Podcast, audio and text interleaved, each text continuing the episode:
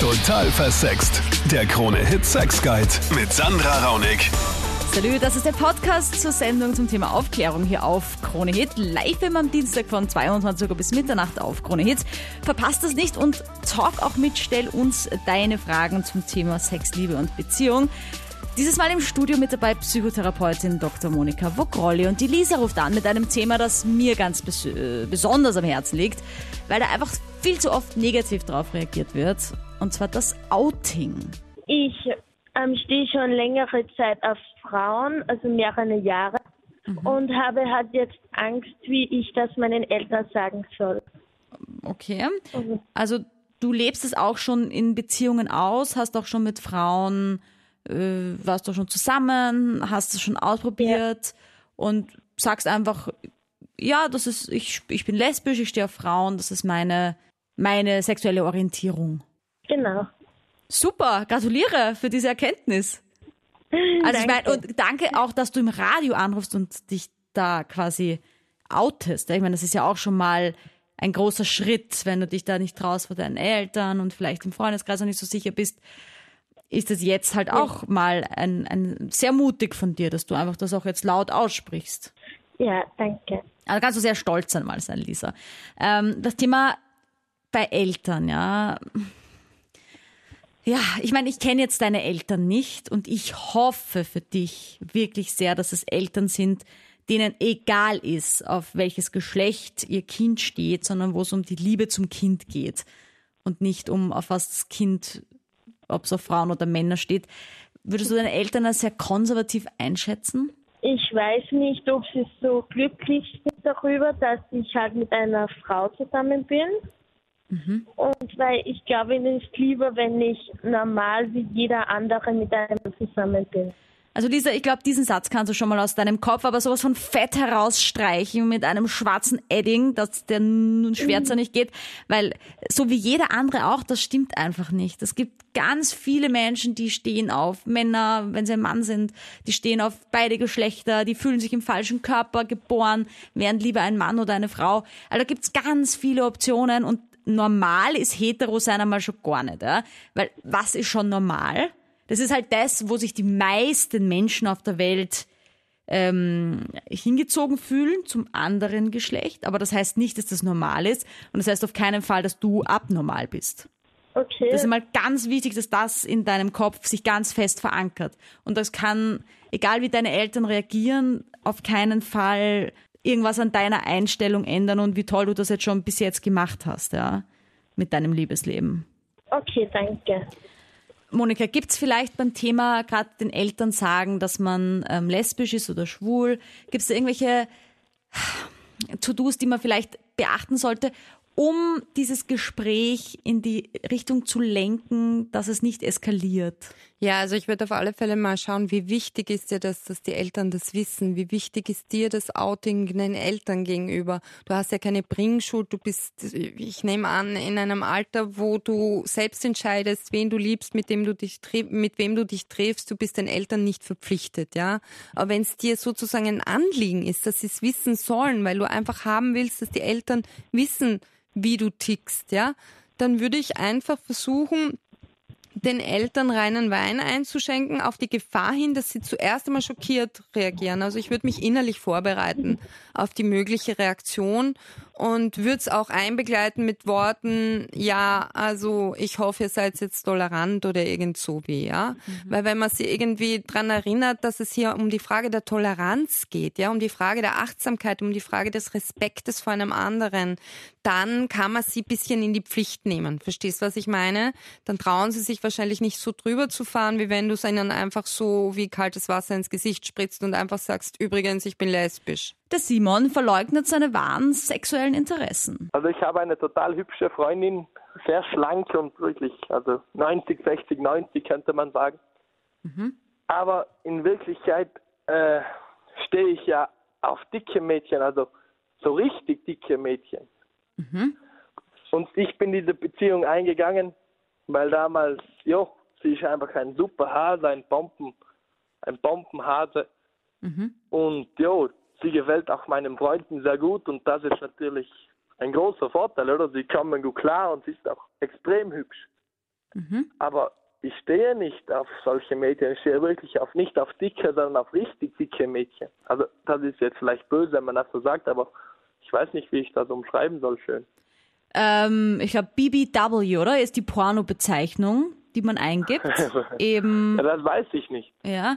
Also, wo es eben, also da gibt's, es ist ja, ja, du bist kein Einzelfall, Simon, das möchte ich gleich am Anfang sagen, und das ist ja auch kein Fall in dem Sinn, sondern sehr schön, ja. Es ist halt einfach auch eine Tatsache, dass jedem was anderes gefällt, ja. Sei es jetzt dick, dünn, vollbusig, kein Busen, großer Hintern, kleiner Hintern, sind ja, ja Vorlieben verschieden, ja.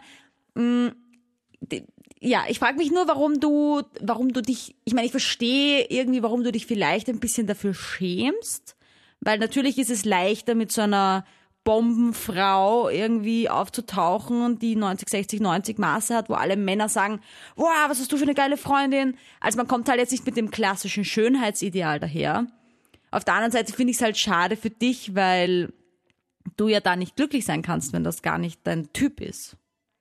Ja, das stimmt, das ist ja eben genau das Schwierige. Also sie gefällt meinen Freunden sehr gut und mhm. das, das passt perfekt, also das passt einfach wenn ich mit dir aufkreuze, dann bin ich einfach der, der Held. Aber was möchtest du machen, Simon, für den Rest deines Lebens? Du klingst jetzt auch nicht so mega alt, das heißt, du bist eher noch äh, am Nein, Anfang deiner Sexualität, Jahre. deiner, genau, weißt du, deines Lebens. Und jetzt gibt's die Möglichkeit, dass du dein ganzes Leben lang in einer Lüge lebst und immer schöne, dünne Frauen datest, die dir eigentlich gar nicht taugen oder mit alle anderen das toll finden. Und die das vielleicht auch gar nicht so toll finden, weil wer weiß, auf was die stehen und das nicht nur sagen, weil sie es sollen, so sozial erwünscht hat. Oder du traust dich halt zu deinen Vorlieben zu stehen und musst halt nicht nur noch Porno schauen, sondern kannst es halt ausleben. Ja, aber was sagen da die Leute? Also ich weiß nicht, wie soll ich mit so einer Frau aufkreuzen? Also ich bin ja ein Mann, 1,95 Meter groß, jo, eine brutale Kante, sagt man bei uns so in der Steiermark. Mhm. Und jo, ich weiß nicht, was ich machen soll. Ich kann auch nicht mit, jo, mit einer dicken Freundin aufkreuzen, obwohl ich sie gern habe und lieb. Also ich bin auch aus der Steiermark und ich kenne viele, die mit einer untersetzten oder bisschen übergewichtigen Freundin voller Inbrunst und Stolz auftreten, wenn sie selber das entsprechende Selbstbewusstsein und Standing vor sich selber haben. Es geht nämlich gar nicht so sehr, Simon, gell? Simon. Richtig, richtig. Ja, genau. Ja. Es geht nämlich gar nicht so sehr darum, wie man bei den anderen ankommt, als wie man, das ist nämlich das Witzige, das habe ich auch in meinem Buch lang ausgeführt.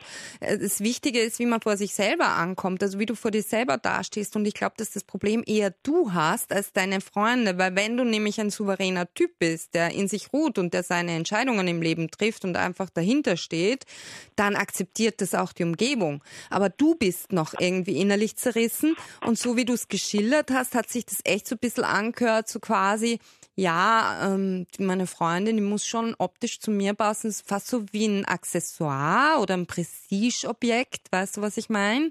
Also nicht ja, so, ja. nicht so jetzt, sie muss für mich passen, dass ich persönlich glücklich bin und erfüllt, sondern dass es nach außen hin passt. Also die Oberfläche muss in erster Linie glänzen, ne? Und so wie die Sandra ja, schon genau. angedeutet hat, weißt du, dieser Lack hat ein Ablaufdatum, irgendwann ist der zerkratzt und läuft ab. Also es wäre wichtig, am Selbstbewusstsein zu arbeiten, dass man sich getraut, zu sich selber zu stehen und zu den eigenen Vorlieben. Unser Herbert will dazu auf der total versext Facebook-Page wissen, woher kommt denn dieser Fetisch und warum sind es oft gerade so diese dünnen Männer, die auf äh, kopulente Frauen stehen? Also das kann ganz unterschiedlich sein. Das kann natürlich kulturell bedingt sein, dass einfach das Schönheitsideal danach ist. Es kann aber auch psychologisch motiviert sein. Sprich, dass das immer ein Tabu war, eben auch bei uns gesellschaftlich gesehen, so quasi, dicke Frauen sind ja nicht attraktiv und dass man sich in der Sexualität und Liebe von diesem Tabu, von diesem gesellschaftlichen Tabu einfach befreit, ja. Und genau auf das steht geht, was eigentlich nicht in der Werbung vorkommt, dass einem nicht aufgezwungen wird, so quasi. Also die sexuelle Revolution, die persönliche oder so. Mhm. Und oft ist es so, dass mein Partner genau das sucht, was man selber nicht hat. Oft ist es ja auch so, der Wladimir Klitschko ist das, glaube ich, mit der kleinen Mann, Mhm. Freundin, Frau, ja. genau. Und dass sich eben Gegensätze anziehen, dass genau das, was einem selber quasi fehlt, man im anderen findet. Oder Mhm. das, was man sich selber nicht erlaubt, nämlich gewisse Maßlosigkeit, wenn man eben selber spargeldürr ist, wie wir gerade vorhin gesagt haben, kann sein, dass man eigentlich eine Sehnsucht hätte, bisschen mehr Pfunde zu haben, bisschen mehr Kilos auf den Rippen zu haben, aber man kann sich irgendwie selber nicht erlauben und dann hat man diese Wunscherfüllung im Partner sozusagen leibhaftig vor sich. Also es gibt ganz verschiedene Motive und es gibt natürlich auch eine pervertierte Form, da ist es dann eine Abhängigkeitsbeziehung, Abhängigkeitsbeziehung zwischen dem dünnen Menschen und dem dicken Menschen und das kann dann wirklich so eine Form sein von Feeding zum Beispiel, wo eben die dünne Person die dicke Person regelrecht füttert und mästet und daraus ihre eigentlich sadistische Lust akquiriert und der andere wäre dann der masochistische Teil. Danke für diese Sendung. Danke für deine Offenheit, deine vielen Fragen zum Thema Sex, Liebe und Beziehung. Sei auch am Dienstag live dabei auf Krone Hit und check auch mal meinen YouTube-Kanal aus. Total versext. Jede Menge Videos zum Thema Aufklärung.